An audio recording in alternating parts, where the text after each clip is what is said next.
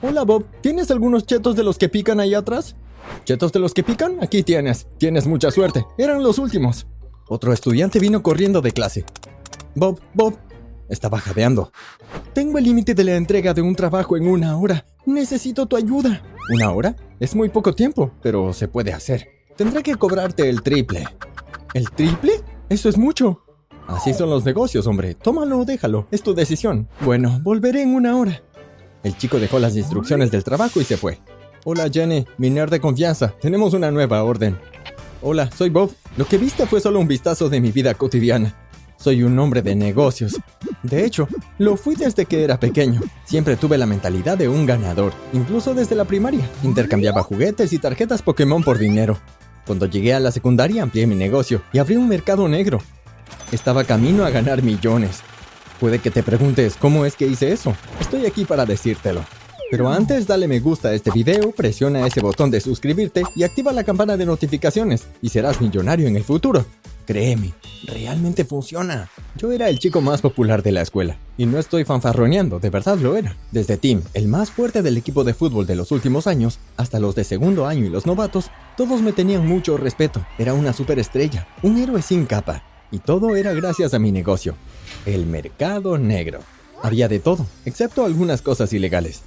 Trataba de dirigir un negocio exitoso, ¿sabes? No que me arrestaran por ello. Para los holgazanes que no hacían sus proyectos, contraté a algunos de los nerds de la escuela para que pudieran hacer las tareas y proyectos por dinero. No tienes idea cuántos estudiantes vienen a mí para que les hagamos sus trabajos. Honestamente estaba sacando el mayor provecho de ello. Para los artísticos y rebeldes tenía todo tipo de pinturas y carteles incluso pintura en aerosol. Así era como la gente podía ver todos los días nuevos murales artísticos en el baño, aunque mejor mantengámoslo en secreto, ¿de acuerdo? Luego la comida. Nuestra escuela era una de las escuelas donde la comida rápida era prohibida.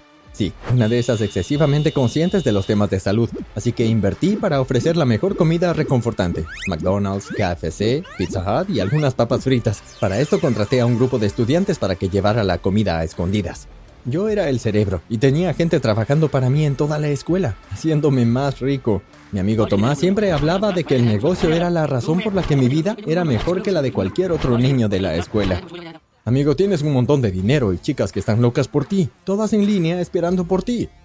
Poco sabía Tomás que ese tipo de atención por parte de las chicas no servía de mucho. Era una persona muy decidida y enfocada. Con el negocio que manejaba no tenía tiempo para perder con una novia y darle atención a las chicas. Aún así, algunos chicos estaban celosos porque yo les gustaba a las chicas en lugar de a ellos. Las chicas solían rechazar a todos los demás. Estoy esperando a ser la novia de Bob. Era la respuesta de todas las chicas. Bueno, eso me metió en un problema. Un día, hablando con algunos de mis empleados, Tomás vino corriendo hacia mí, jadeando, tratando de decirme algo. Bob, amigo, estás en problemas, hombre. ¿Por qué? ¿Qué ocurre? Los tipos que están celosos por ti y por las chicas. Sí, los perdedores. Bueno, acabo de escuchar que esos perdedores están en la oficina del director contándole todo sobre tu negocio. ¿Qué? Fue en ese momento que supe que estaba en problemas. De repente escuché el anuncio del director llamándome a su oficina. Buena suerte, amigo, me dijo Tomás mientras entraba a la escuela. Un paso tras otro, mi corazón latía más rápido y más fuerte. Llegué a la oficina y cuando entré, el director estaba mirando por la ventana. ¿Me mandó a llamar, señor Rodríguez? Sí, Bob, ven y siéntate. Tenía una expresión seria, pero no podía decir si estaba enojado o no. Supongo que sabes por qué estás aquí. Entonces quiero saber cuánto tiempo ha estado sucediendo esto. Se sentó en su silla. Bueno, por mucho tiempo. Mucho tiempo, ¿eh? Justo debajo de nuestras narices. ¿Qué tanto ganas? 20% después de pagar a mis empleados. Hablamos del negocio por cinco minutos. Estaba seguro de que me iba a expulsar. Aún así me senté tranquilamente y respondí a todas sus preguntas. Después de hablar un rato, me dijo algo que no hubiera imaginado que diría en un millón de años. Quiero hacer un trato contigo. Lo siento, cerraré el mercado y no repetiré esto nunca más. Por favor, no me expulse. Mis padres estarían desconsolados. Pensé que mendigar era lo que debía hacer ese momento. Creo que me entendiste mal. Quiero invertir en tu negocio. ¿Qué? Estaba sorprendido. Sin embargo, fue una sorpresa buena. Me sentí como un tonto por suplicar. Sería increíble, seguro. Acepté inmediatamente la oferta. Aunque eso sí, tengo algunas condiciones. Empecé a dudar si había aceptado la oferta muy pronto.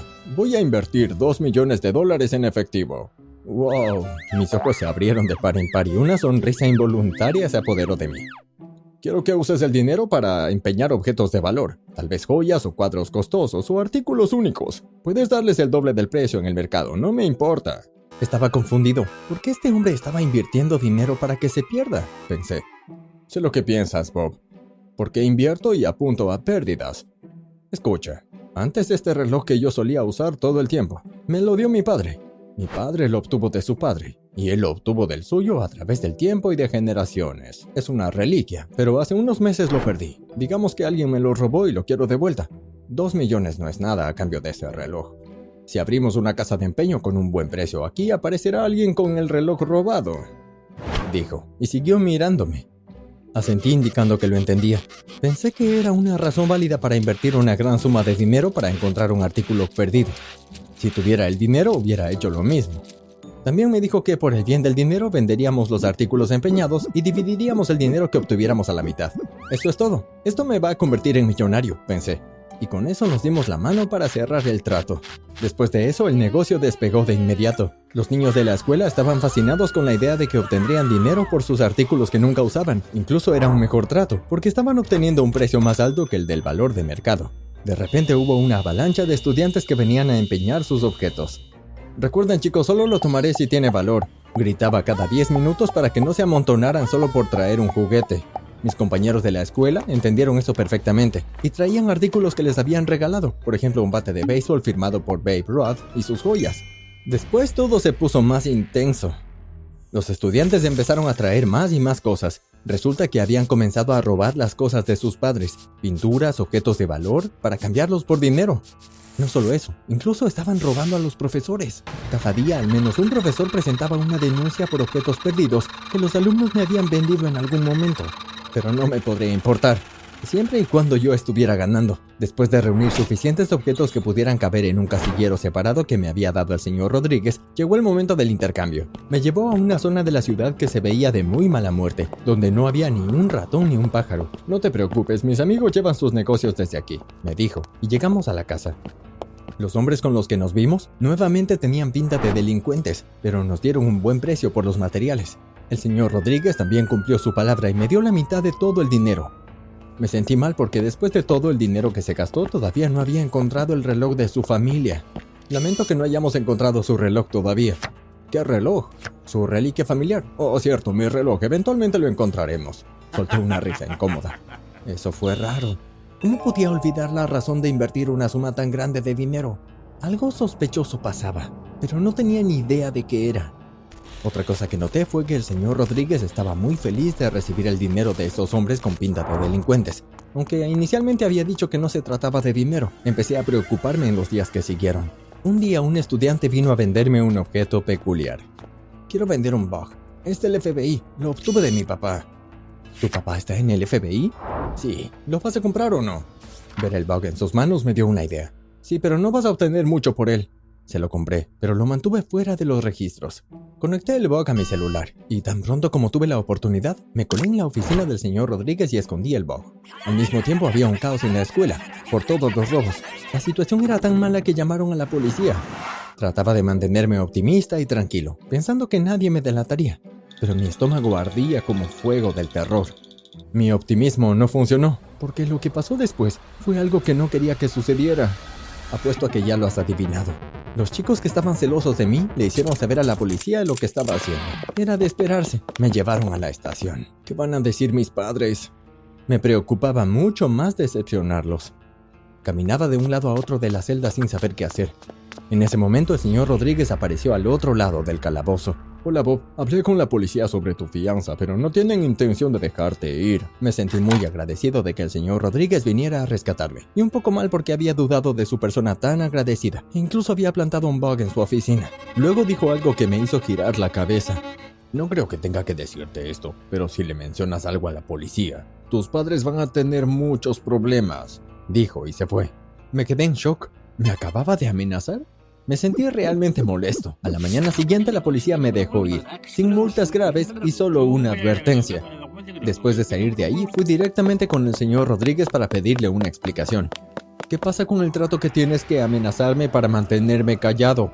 No podía creer que simplemente me ignorara y se fuera sin decirme una palabra, dejándome completamente decepcionado. Días después estaba en casa cuando de repente recibí una llamada del señor Rodríguez. Quiero que vengas inmediatamente al aeropuerto y empaca una mudada, dijo desde el otro lado. ¿Por qué? Quieres saber sobre el secreto de nuestro trato, ¿no? Y colgó. ¿El trato? Mientras pensaba en ello, la curiosidad se apoderó de mí.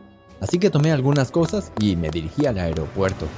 Él me esperaba en la puerta y tan pronto como llegué me agarró del brazo y me condujo a la sección de aviones privados. Deténganse ahí mismo, escuchamos una voz detrás. Cerca de 20 policías y agentes de seguridad rápidamente nos rodearon. Cerraron la zona y arrestaron al señor Rodríguez y algunos de sus amigos con aspectos de delincuentes. Tú, te demandaré por esto, me gritó como si hubiera sabido que era obra mía. Que sí lo era. Cuando me encerraron, ya le había contado a la policía sobre el trato. Se habían dado cuenta de que el señor Rodríguez había invertido dinero falso para lavarlo a través de mí. Estaba en shock y no tenía idea de que me había dado dinero falso. Por fin tenía sentido el por qué no le importaban las ganancias. Le dije a la policía sobre el bug que había dejado en su oficina y a través de eso supimos que el señor Rodríguez había conspirado con sus amigos para llevarme a un país extranjero y dejarme ahí. Afortunadamente eso no sucedió y la policía lo atrapó. Fueron enviados a la cárcel, mientras que yo me quedé con los millones que gané en el mercado negro. Gracias por ver nuestro video. ¿Tienes la mente de un emprendedor? Haznoslo saber en los comentarios. No olvides suscribirte y ver los otros videos del canal.